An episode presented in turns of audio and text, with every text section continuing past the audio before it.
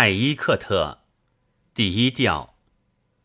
陈峰啊，请向我的心上人把我的讯息传送，还要劳你将他写给我这可怜人的情书带回。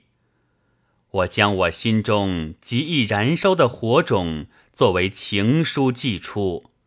啊，这情书倘蹦出火星，烧信的信鸽将被烧毁。他不在我身边时，当我去花园漫步散心，每朵花都像一盆烈火，要把我的心焚毁。